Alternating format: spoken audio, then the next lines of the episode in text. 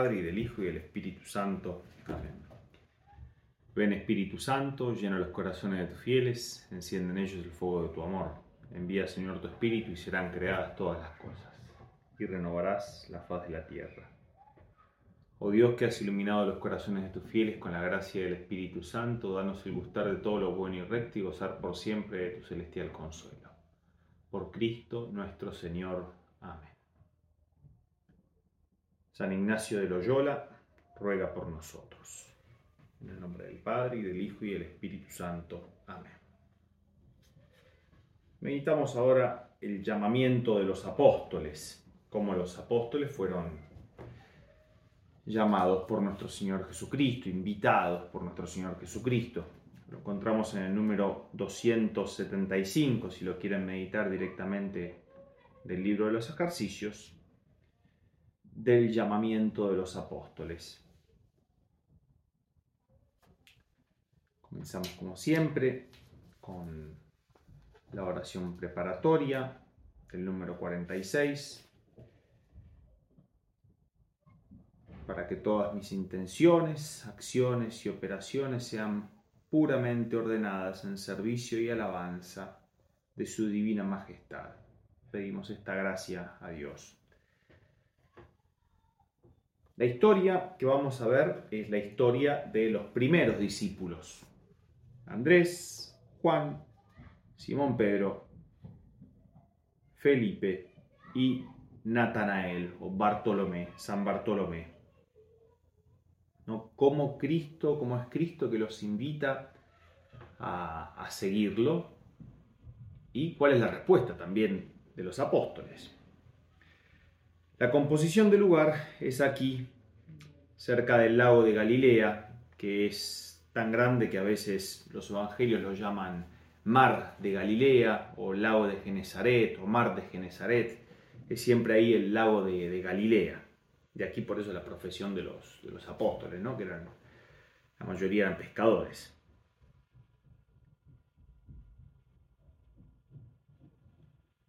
En el tercer preámbulo vamos a demandar lo que queremos, a pedir lo que queremos en esta meditación.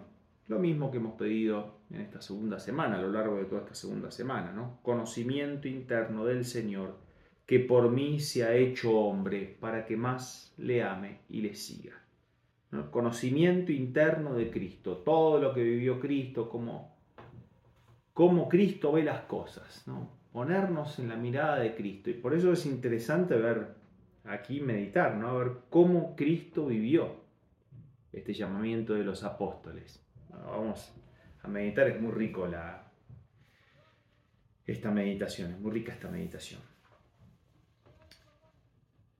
Eh, tomamos esto del número 275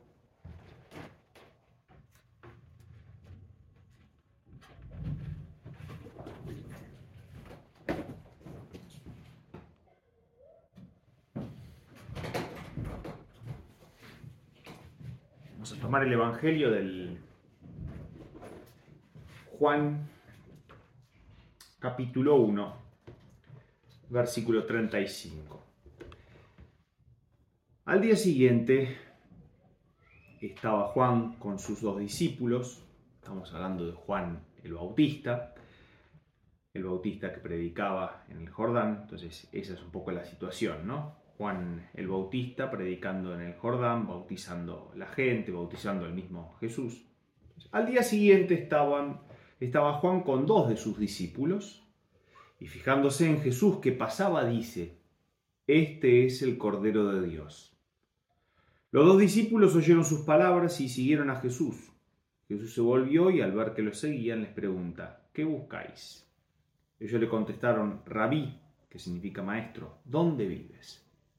Él les dijo, venid y veréis. Entonces fueron, vieron dónde vivía y se quedaron con él aquel día era como la hora décima. Andrés, hermano de Simón Pedro, era uno de los dos que oyeron a Juan y siguieron a Jesús. Encuentra primero a su hermano Simón y le dice, hemos encontrado al Mesías, que significa Cristo. y lo llevó a Jesús. Jesús se le quedó mirando y le dijo, Tú eres Simón, el hijo de Juan, tú te llamarás Cefas, que se traduce Pedro. Al día siguiente determinó Jesús salir para Galilea. Encuentra a Felipe y le dice, sígueme. Felipe era de Bethsaida, ciudad de Andrés y de Pedro. Felipe encuentra a Natanael y le dice, aquel de quien escribieron Moisés en la ley y los profetas, lo hemos encontrado, Jesús, hijo de José, de Nazaret. Natanael le replicó, ¿de Nazaret puede salir algo bueno? Y dijo él, y Fe, perdón, ¿y Felipe de Nazaret puede salir algo bueno? Felipe le contestó, ven y verás. Vio Jesús que se acercaba a Natanael y dijo de él, ahí tenéis a un israelita de verdad en quien no hay engaño. Natanael le contesta, ¿de qué me conoces? Jesús le responde, antes de que Felipe te llamara, cuando estabas debajo de la higuera, te vi. Natanael respondió, Rabí, tú eres el Hijo de Dios, tú eres el Rey de Israel. Jesús le contestó, por haberte dicho que te vi debajo de la higuera, ¿crees? Has de ver cosas mayores. Y le añadió, en verdad, en verdad os digo, veréis el cielo abierto y los ángeles de Dios subir y bajar sobre el Hijo del Hombre. Hasta ahí, entonces el Evangelio, la historia, ahí nos imaginamos también la composición del lugar y la petición que dijimos, ¿no? de conocer a Cristo, ¿no? y a eso vamos entonces ahora, a conocer los sentimientos de Cristo, qué cosa toca el corazón de Cristo, qué cosa conmueve el corazón de Cristo.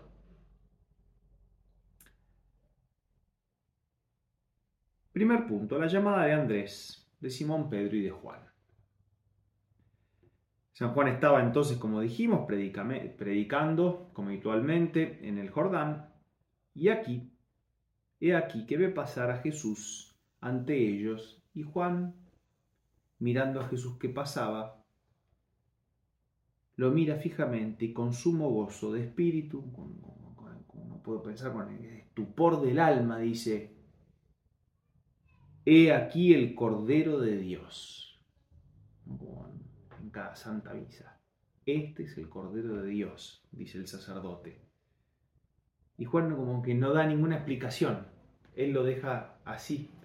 Quiere realmente como eh, impresionar a los discípulos, ¿no? que ellos mismos hagan el pasaje, ¿no? de comprender, ese es el Cordero de Dios, ese es el Mesías. Los discípulos conocían las profecías acerca de quién era el Cordero, que el Cordero era el Mesías. Es interesante cómo el Bautista, Juan el Bautista es el precursor, ¿no? el que preparaba el camino, y los discípulos que por otra parte son imagen de la iglesia, y ahí tenemos justamente a, Juan, a quien también en la cruz se lo toma como, como la iglesia, ¿no? cuando la entrega Jesús entrega a Juan a María, entonces como la iglesia queda debajo del manto de María, bueno, aquí también, ¿no? Juan el Bautista que ve a sus discípulos y les indica el camino para que sigan al Cordero, para que sigan a Cristo, ¿no? La iglesia que siga a Cristo. Le presenta la esposa al esposo. El bautista es el amigo del esposo que no habla con éste, no habla con el esposo, sino con la esposa, a fin de conquistarla para el esposo, que es Cristo. Y le oyeron, dice el Evangelio, y le oyeron hablar dos de sus discípulos y siguieron a Jesús. la palabra de Juan es eficaz. Los discípulos dejan a su antiguo maestro, a Juan el Bautista, que hasta ahí estaba él predicando este bautismo de penitencia, este bautismo de conversión, él sabía que tenía que disminuir para que Cristo crezca. Juan el Bautista, que sabe que lo importante es que sigan a Cristo, no tiene problema en perder, podemos decir, estos dos discípulos para que sigan a Cristo. Los dos discípulos siguen al nuevo maestro, podemos imaginarnos, ¿no? Cómo lo seguían caminando detrás de él, esperan de él grandes cosas, ¿no? Es el Cordero de Dios, pero como que no se atreven a hablarle todavía a Cristo. Entonces podemos imaginarnos cómo Cristo caminando escucha los pasos de los que venían detrás de él, de estos dos discípulos, de, Juan y de Andrés, ¿no? Juan el evangelista en este caso, no ya el bautista, sino el discípulo amado y Andrés, que caminaban detrás de Cristo y Cristo, como escuchó los pasos y como entiende que seguramente él conoce los corazones, que, estarían ahí siguiéndolo como tímidamente, como con temor, es mismo Cristo quien se da vuelta y los invita de alguna manera, ¿no? Con estas palabras, diciendo, ¿qué buscáis? De esa palabra amable de Jesús, ¿no? Que se da vuelta y dice, ¿cómo les puedo ayudar, no? ¿Qué buscáis? ¿Qué está buscando?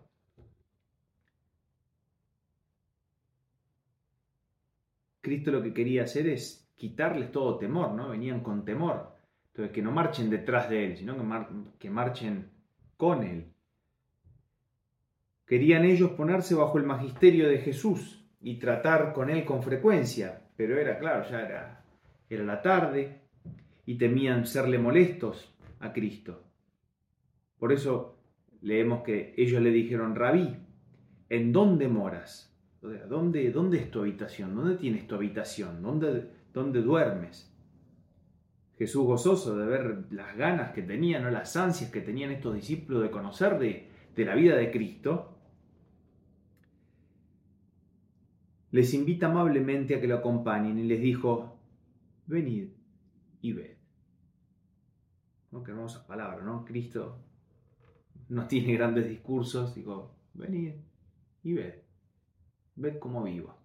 Ved lo que como, lo que hago, donde duermo, conoced mi vida. Venid. Es verdad que el Evangelio no dice cuál era la habitación de Jesús. Uno nos podemos imaginar que, que no estaría lejos, que le acompañaron y le fueron huéspedes de aquella noche, huéspedes de Jesús. Ellos fueron y vieron dónde moraba y se quedaron con él aquel día, pasándolo en un trato íntimo con Jesús y empezando a conocer la buena nueva, ¿no? el Evangelio, qué es lo que el Mesías viene a anunciar. Y una cosa muy hermosa, nosotros hemos leído el Evangelio de San Juan, uno de los discípulos, uno de los evangelistas que después va a escribir, que es el mismo que está escribiendo, es él el que relata todo esto. Entonces es muy hermoso escucharlo de, del puño y letra, ¿no? De, digamos así, de la boca de, Juan, el, Juan Evangelista, que dice, era entonces como la hora décima, ¿no? que más o menos a lo que nosotros diríamos serían como las 4 de la tarde.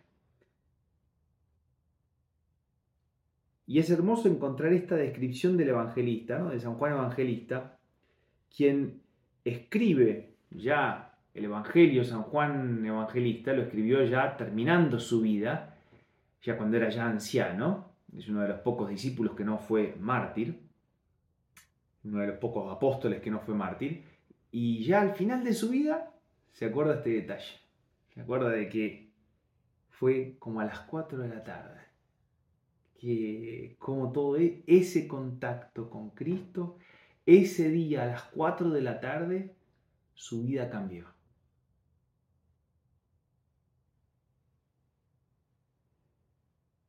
El primer encuentro con Jesús. las impresiones, ¿no? Como Cristo imprimió ahí su alma. De aquel momento empezó a ser discípulo de Cristo. Y podemos imaginarnos también, ¿no? Cómo fue esta conversación también.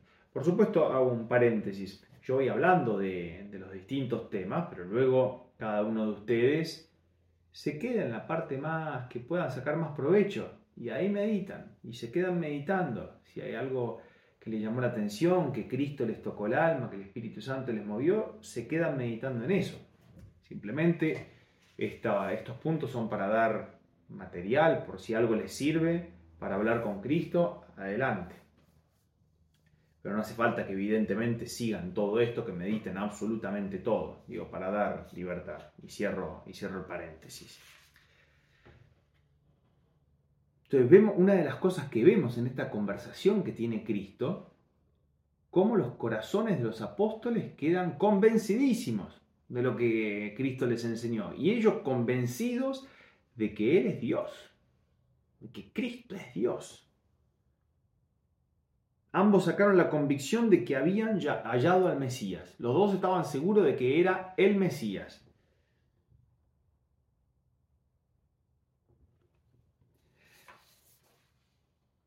De hecho lo vemos que al otro día van a llamar a su hermano para hacerle partícipes de esto que habían hallado, ¿no? que habían hallado al Mesías.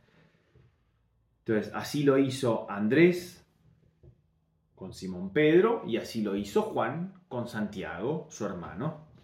Los dos convencidos de que habían hallado a Dios, de que habían hallado al Mesías, van a anunciarlo a las personas que ellos, que ellos amaban, a sus amigos, a sus hermanos. Como segundo punto, la vocación de Felipe y Natanael o Bartolomé.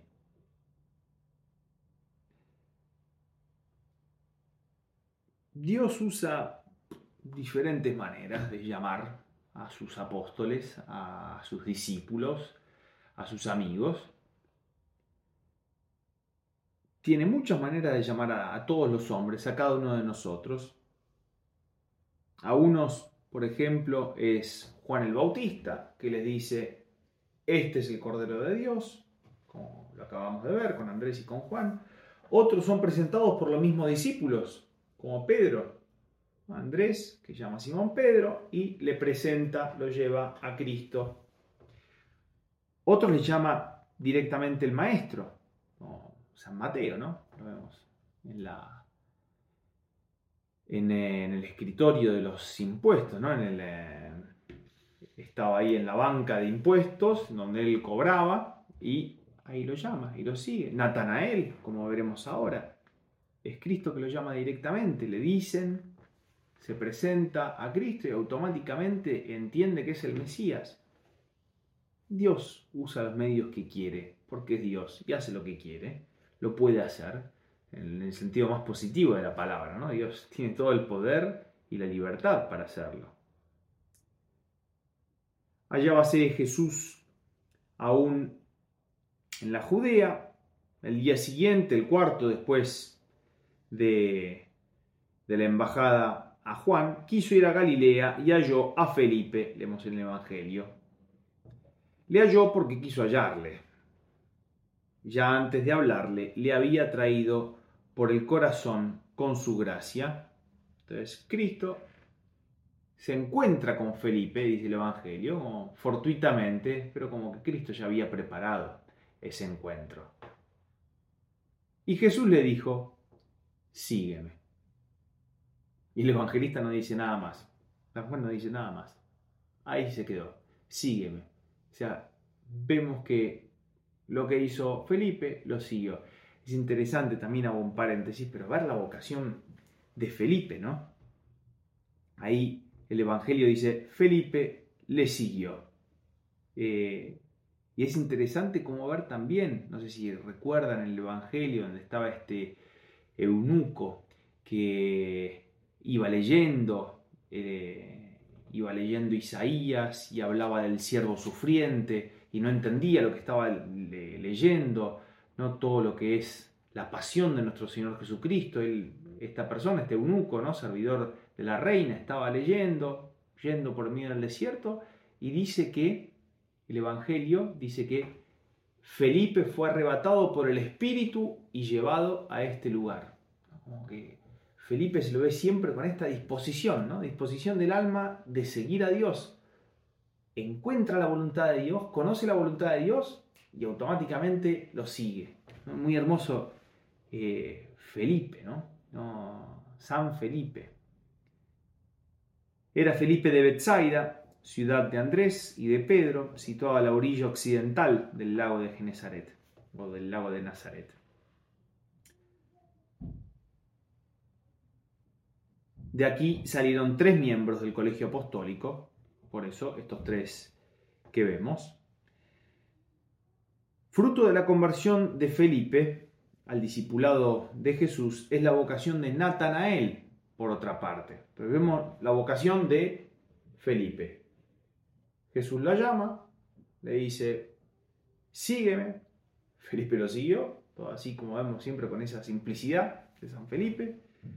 Y después es Felipe que va, San Felipe que va y le dice a Natanael, a San Bartolomé, su amigo, y le dice con, la emoción de un israelita no convencido de lo que venía, de lo que acababa de conocer, dice, hemos, hemos hallado aquel de quien escribió Moisés en la ley y los profetas, a Jesús, el hijo de José, el de Nazaret. Natanael le replicó, ¿de Nazaret puede salir algo bueno? No, Felipe le contestó, ven y verás. Una simplicidad, ¿no? Qué hermoso. Nazaret, recordemos que era un pueblo muy desprestigiado, ¿no? Un pueblo muy pequeño, olvidado, pobre. Entonces, ¿de Nazaret puede salir algo bueno? Vio Jesús que se acercaba a Natanael y le dijo, perdón, y dijo de él, ¿no? Jesús dice de Natanael, ahí tenéis a un israelita de verdad en quien no hay engaño. El verdadero israelita es el hombre sincero, ¿no? recto, como lo fue Jacob, a quien el ángel apellidó Israel, ¿no? y sus descendientes deben ser como el antiguo patriarca. Entonces, es hermoso lo que le dice nuestro Señor Jesucristo, ¿no? Un verdadero israelita. Profundamente sorprendido Natanael de que le conozca, de que le conozca a fondo, no negando también que, tiene razón, ¿no? que, él, que él siempre buscaba de ser recto. Le dijo al Señor, ¿de dónde me conoces? Como, como le estaba diciendo una cosa verdadera, ¿no? Como Jesucristo le había encontrado algo, había dicho algo, había hecho una descripción de Natanael que es verdadera. ¿De dónde me conoces? Respondió Jesús declarándole dos hechos pasados y ocultos. Y le dijo, antes que Felipe te llamara, cuando estabas debajo de la higuera, te vi. Como si le dijera a Cristo, ¿no? Estando tú lejos de mí. Antes que viniera Felipe a ti, y mientras estabas debajo de la higuera, yo, que estoy presente en todas partes, te vi. Entonces, todos los exégetas, los intérpretes, los estudiosos de la Sagrada Escritura coinciden en que nuestro Señor Jesucristo había revelado algo, algún hecho importante de la vida interior de, de Natanael, cuando estaba justamente debajo de la higuera. Pasmado entonces de aquello conocimiento, de aquella ciencia que supera la de cualquier hombre, Natanael respondió, Maestro, tú eres el Hijo de Dios, tú eres el Rey de Israel. todos los prejuicios que tenía, que puede ser algo bueno de Nazaret o no, hombre recto, Natanael, ve una verdad y la sigue. Ve que realmente Cristo era Hijo de Dios y lo sigue. Tú eres el Rey de Israel. Como si dijera Felipe, como si dijera Natanael, Tenía razón Felipe que me trajo a ti, porque en verdad eres el Mesías, Hijo de Dios, unido a Dios, Rey de Israel. Aquí tenemos dos puntos entonces para, para meditar. Yo voy a agregar algunas cosas para, si quieren ustedes tener más, material, algunas cosas también para, sí, para meditar, para, para conversar con Cristo en el coloquio, para rezar. En la vocación de los apóstoles, sobre todo ahora de estos primeros apóstoles que estamos meditando, tenemos que admirar la, prontitud y la fidelidad con que responden los apóstoles a, la gracia de Dios, ¿no? a las insinuaciones de la gracia de Dios, como que Dios empieza a llamar y los apóstoles lo siguen, siguen con fidelidad y rapidez, prontitud a Cristo. Cualquiera que sea el procedimiento que Dios usó, ellos siguen. Vemos lo distinto ¿no? de, de las llamadas, pero vemos lo que lo une a todas las llamadas. Siguen la voluntad de Dios, reconocen la voluntad de Dios y, sí, y lo siguen. Y así fueron los comienzos de la iglesia.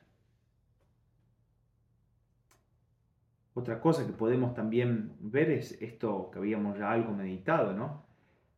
Que San Juan, que ha podido ya en su vejez apreciar la grandiosidad de la obra de Jesús, ¿no?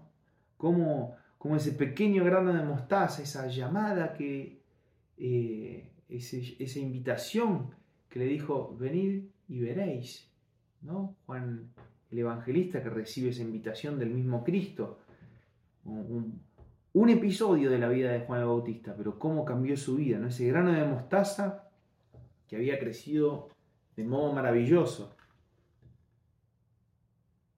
Fue el momento de comenzar la verdadera vida de su espíritu.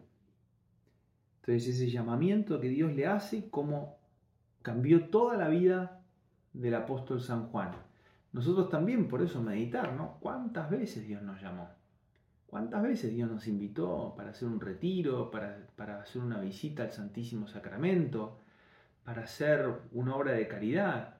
Y probablemente Dios tenía destinado cambiarnos la vida, cambiarnos la vida a nosotros. Pero a veces no hemos respondido como respondió Juan el Bautista, como respondió, perdón, Juan el discípulo amado, no el evangelista. Siempre procedimientos, 100 llamadas amorosas ha hecho el Señor, ¿no? llamándonos de una manera, de otra, para que le siguiéramos, ¿no? ya sea dejando el pecado, para hacer un acto de generosidad, para vivir mejor la santidad, llamándonos a hacer un apostolado particular y nosotros, que quizás no hemos sido dóciles, y que luego no encontramos la paz. Decimos, ¿por qué no encontramos la paz? Y muchas veces continuamos en la tibieza. ¿Y por qué? y porque no hemos tenido esta prontitud que han tenido los primeros apóstoles, ¿no? Dice el Evangelio, y vieron en dónde morada, en dónde moraba, y se quedaron con él aquel día. Todo el día se la pasaron luego con, con Cristo.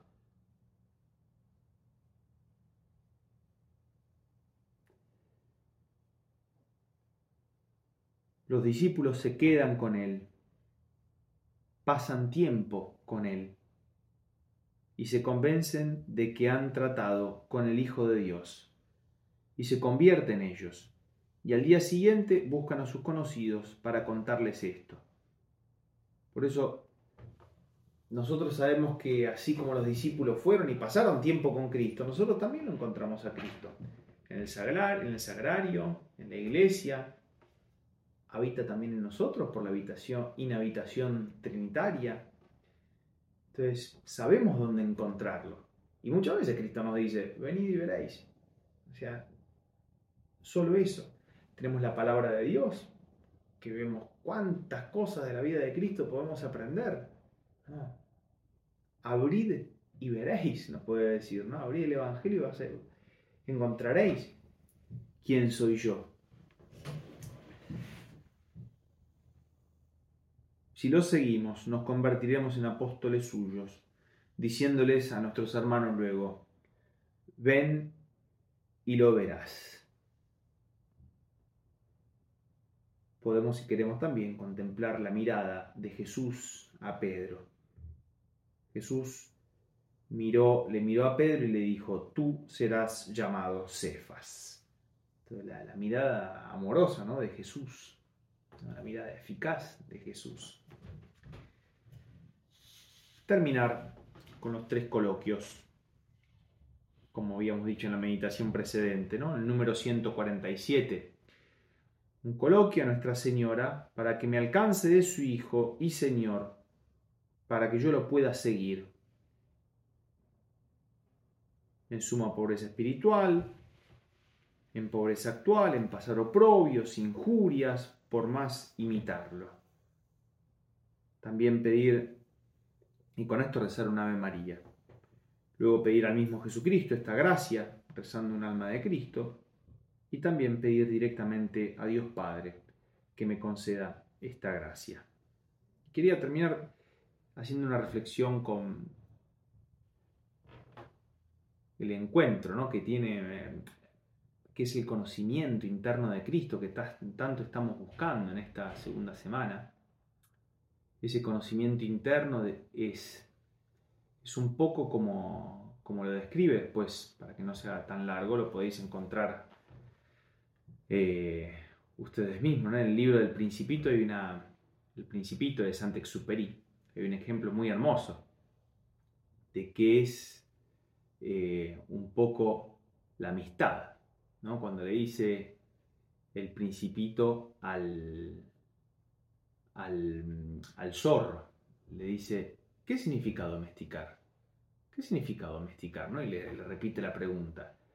Y el zorro le responde, domesticar significa crear lazos, crear lazos.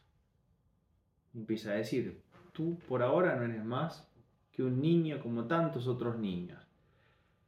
Pero si vienes y pierdes tiempo conmigo, le dice, si pasas tiempo conmigo, hermoso, ¿no? dice, si pasas tiempo conmigo, primero estarás lejos, yo estaré lejos de ti, nos miraremos, luego tú te irás, al otro día te acercarás un poco más, y al otro día un poco más, pero tienes que pasar tiempo, le dice. Y el el zorro se queja y dice, los hombres, los hombres no tienen amigos porque no tienen tiempo.